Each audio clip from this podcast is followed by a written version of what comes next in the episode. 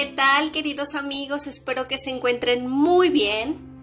Yo pues estoy muy contenta de volver a estar con ustedes aquí uh, trayéndoles una nueva historia que espero que ustedes disfruten mucho.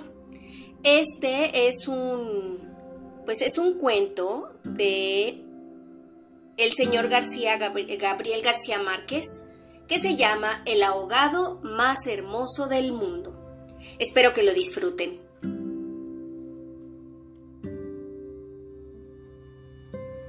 Los primeros niños que vieron el promontorio oscuro y sigiloso que se acercaba por el mar, se hicieron la ilusión de que era un barco enemigo. Después vieron que no llevaba banderas ni arboladura y pensaron que tal vez era una ballena. Pero cuando quedó varado en la playa, le quitaron los matorrales de sargazos, los filamentos de medusas y los restos de cardúmenes y naufragios que llevaba encima. Y solo entonces descubrieron que era un ahogado. Habían jugado con él toda la tarde, enterrándolo y desenterrándolo en la arena. Cuando alguien los vio por casualidad, y dio la voz de alarma en el pueblo. Los hombres que lo cargaron hasta la casa más próxima notaron que pesaba más que todos los muertos conocidos, casi tanto como un caballo, y se dijeron que tal vez había estado demasiado tiempo a la deriva y el agua se le había metido dentro de los huesos.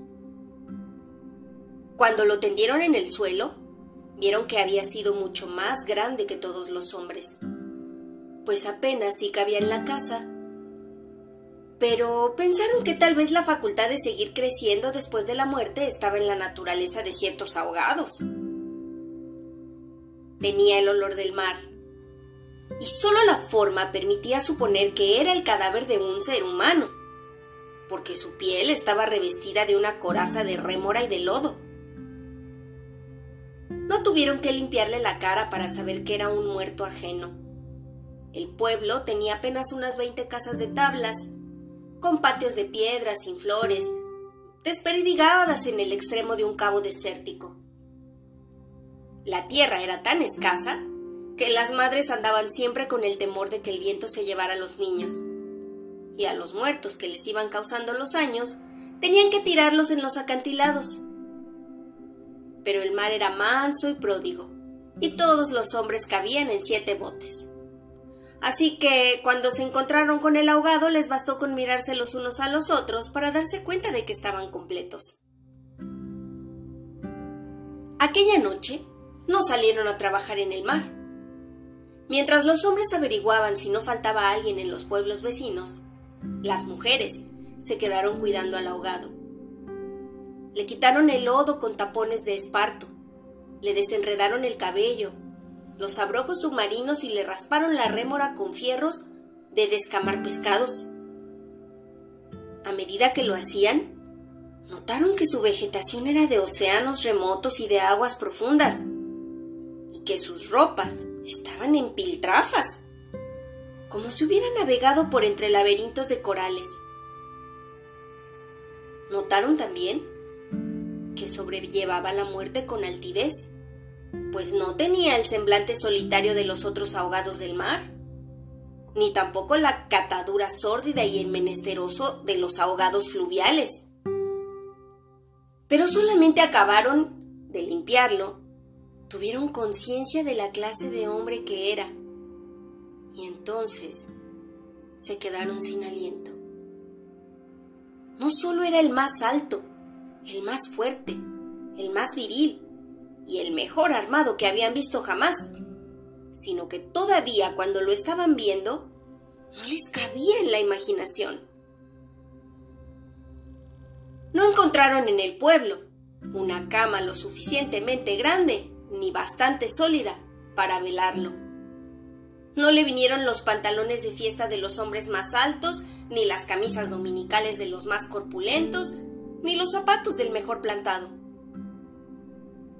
fascinadas por su desproporción y su hermosura. Las mujeres decidieron entonces hacerle unos pantalones con un pedazo de vela cangreja y una camisa de brumante de novia, para que pudiera continuar su muerte con dignidad. Mientras cosían sentadas en círculo, contemplando el cadáver entre puntada y puntada. Les parecía que el viento no había sido nunca tan tenaz, ni el Caribe había estado nunca tan ansioso como aquella noche. Y suponían que esos cambios tenían algo que ver con el muerto. Pensaban que si aquel hombre magnífico hubiera vivido en el pueblo, su casa habría tenido las puertas más anchas, el techo más alto y el piso más firme, y el bastidor de su cama habría sido de cuadernas maestras con pernos de hierro, y su mujer habría sido la más feliz. Pensaban que había tenido tanta autoridad que hubiera sacado a los peces del mar con solo llamarlos por sus nombres, y habría puesto tanto empeño en el trabajo que hubiera hecho brotar manantiales entre las piedras más áridas y hubiera podido sembrar flores en los acantilados. Lo compararon en secreto con sus propios hombres, pensando que no serían capaces de hacer en toda una vida lo que aquel era capaz de hacer en una, una noche. Y terminaron por repudiarlos, en el fondo de sus corazones como los seres más escuálidos y mezquinos de la tierra. Andaban extraviadas por esos dédalos de fantasía cuando la más vieja de las mujeres, que por ser la más vieja, había contemplado al ahogado con menos pasión que compasión, suspiró. Tiene cara de llamarse Esteban. Era verdad. A la mayoría le bastó con mirarlo otra vez para comprender que no podía tener otro nombre. Las más porfiadas, que eran las más jóvenes, se mantuvieron con la ilusión de que, al ponerle la ropa, tendido entre flores y con unos zapatos de charol, pudiera llamarse Lautaro. Pero fue una ilusión vana. El lienzo resultó escaso. Los pantalones mal cortados y peor cosidos le quedaron estrechos. Y las fuerzas ocultas de su corazón hacían saltar los botones de la camisa. Después de la medianoche, se adelgazaron los silbidos del viento y el mar cayó en el sopor del miércoles. El silencio acabó con las últimas dudas. Era Esteban. Las mujeres que lo habían vestido, las que lo habían peinado, las que le habían cortado las uñas y raspado la barba, no pudieron reprimir un estremecimiento de, de compasión cuando tuvieron que resignarse a dejarlo tirado por los suelos. Fue entonces cuando comprendieron cuánto debió haber sido de infeliz con aquel cuerpo descomunal. Si hasta después de muerto le estorbaba. Lo vieron condenado en vida a pasar de medio lado por las puertas, a descalabrarse con los travesaños, a permanecer de pie en las visitas sin saber qué hacer con sus tiernas y rosadas manos de buey de mar. Mientras la dueña de casa buscaba la silla más resistente y le suplicaba muerta de miedo. Siéntese aquí, Esteban. Hágame el favor. Y él, recostado contra las paredes, sonriendo. No se preocupe, señora, así estoy bien. Con los talones en carne viva y las espaldas escaldadas de tanto repetir lo mismo en todas las visitas. No se preocupe, señora, así estoy bien solo para no pasar vergüenza de desbaratar la silla. ¿Y acaso, sin haber sabido nunca, que quienes le decían No te vayas, Esteban, espérate siquiera hasta que hierva el café, eran los mismos que después susurraban Ya se fue el bobo grande. ¡Qué bueno! Ya se fue el tonto hermoso. Esto pensaban las mujeres frente al cadáver un poco antes del amanecer. Más tarde, cuando le taparon la cara con un pañuelo para que no le molestara la luz, lo vieron tan muerto para siempre, tan indefenso, tan parecido a sus hombres, que se les abrieron las primeras grietas de lágrimas en el corazón. Fue una de las más jóvenes la que empezó a sollozar.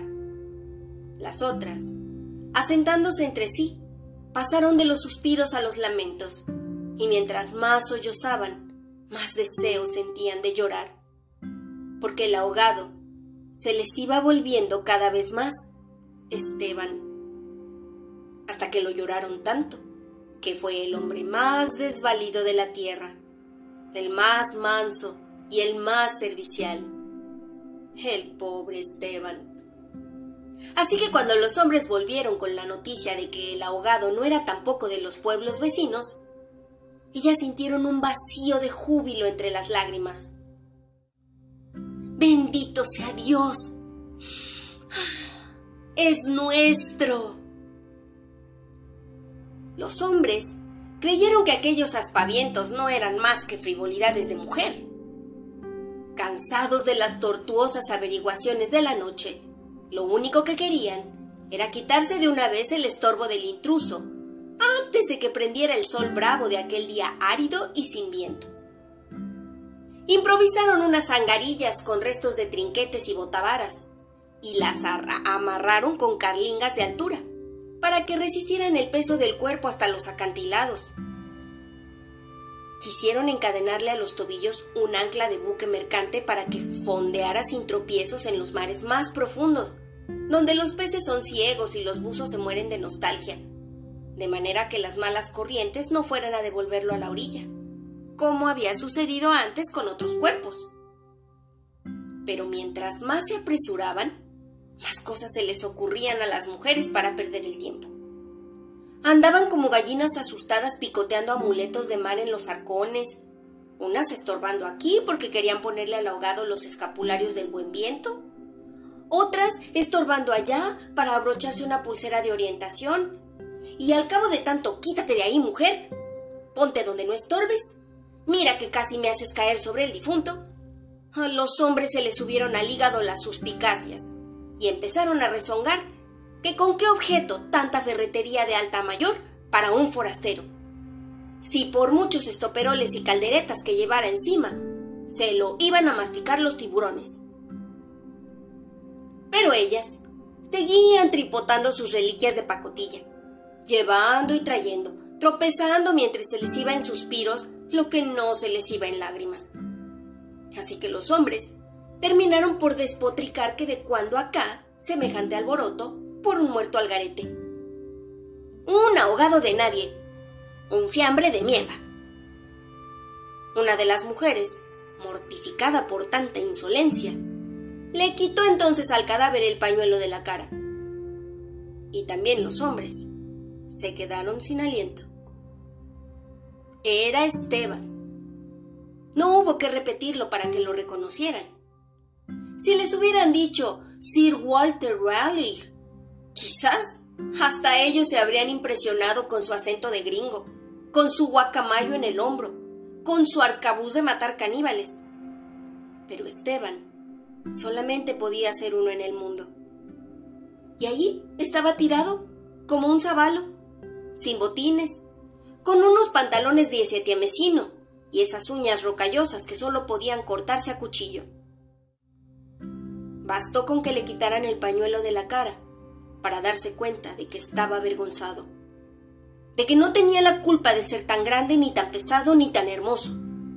Y si hubiera sabido que aquello iba a suceder, habría buscado un lugar más discreto para ahogarse. En serio, me hubiera amarrado yo mismo a un áncora de galón en el cuello y hubiera trastabillado como quien no quiere la cosa en los acantilados. Para no andar ahora estorbando con este muerto de miércoles, como ustedes dicen. Para no molestar a nadie con esta porquería de fiambre que no tiene nada que ver conmigo. Había tanta verdad en su modo de estar que hasta los hombres más suspicaces, los que sentían amargas las minuciosas noches del mar, temiendo que sus mujeres se cansaran de soñar con ellos para soñar con los ahogados. Hasta esos, y otros más duros, se estremecieron en los tuétanos con la sinceridad de Esteban. Fue así como le hicieron los funerales más espléndidos que podían concebirse para un ahogado sin nombre. Algunas mujeres que habían ido a buscar flores en los pueblos vecinos regresaron con otras que no creían lo que les contaban. Y éstas se fueron por más flores cuando vieron al muerto, y llevaron más y más hasta que hubo tantas flores y tanta gente que apenas si se podía caminar. A última hora, les dolió devolverlo huérfano a las aguas, y le eligieron un padre y una madre entre los mejores, y otros se le hicieron hermanos, tíos y primos. Así que a través de él, todos los habitantes del pueblo terminaron por ser parientes entre sí. Algunos marineros que oyeron el llanto a distancia perdieron la certeza del rumbo, y se supo de uno que se hizo amarrar al palo mayor, recordando antiguas fábulas de sirenas. Mientras se disputaban el privilegio de llevarlo en hombros por la pendiente escarpada de los acantilados, hombres y mujeres tuvieron conciencia por primera vez de la desolación de sus calles, la aridez de sus patios, la estrechez de sus sueños, frente al esplendor y la hermosura de su ahogado. Lo soltaron sin ancla, para que volviera si quería y cuando lo quisiera. Y todos retuvieron el aliento durante la fracción de siglos que demoró la caída del cuerpo hasta el abismo. No tuvieron necesidad de mirarse los unos a los otros para darse cuenta de que ya no estaban completos, ni volverían a estarlo jamás. Pero también sabían que todo sería diferente desde entonces, que sus casas iban a tener las puertas más anchas, los techos más altos, los pisos más firmes, para que el recuerdo de Esteban pudiera andar por todas partes sin tropezar con los travesaños, y que nadie se atreviera a susurrar en el futuro. Ya murió el bobo grande. Qué lástima. Ya murió el tonto hermoso. Porque ellos iban a pintar las fachadas de colores alegres para eternizar la memoria de Esteban. Y se iban a romper el espinazo, excavando manantiales en las piedras y sembrando flores en los acantilados para que los amaneceres de los años venturos, los pasajeros de los grandes barcos, despertaran sofocados por un olor de jardines en alta mar, y el capitán tuviera que bajar de su alcázar con su uniforme de gala, con su astrolabio, su estrella polar y su ristra de medallas de guerra. Y señalando el promontorio de rosas en el horizonte del Caribe, dijera en catorce idiomas, Miren allá, donde el viento es ahora tan manso que se queda a dormir debajo de las camas allá, donde el sol brilla tanto que no saben hacia dónde girar los girasoles. Sí, allá. Es el pueblo de Esteban. Y este es el fin de la historia. Si les gustó, por favor suscríbanse y también denle a la campanita para que les recuerde cada vez que yo suba un nuevo audio para ustedes. Y bueno, pues también, por supuesto, háganme el favor de compartirlo con sus amigos, con sus seres queridos y con todos aquellos que les encante la lectura y que por alguna razón no puedan sentarse media hora o una hora a leer un libro. Esta es una excelente oportunidad de hacerlo. Compartan, por favor. Y los espero aquí, en nuestro siguiente audio, para viajar a otros mundos sin movernos de aquí. Adiós.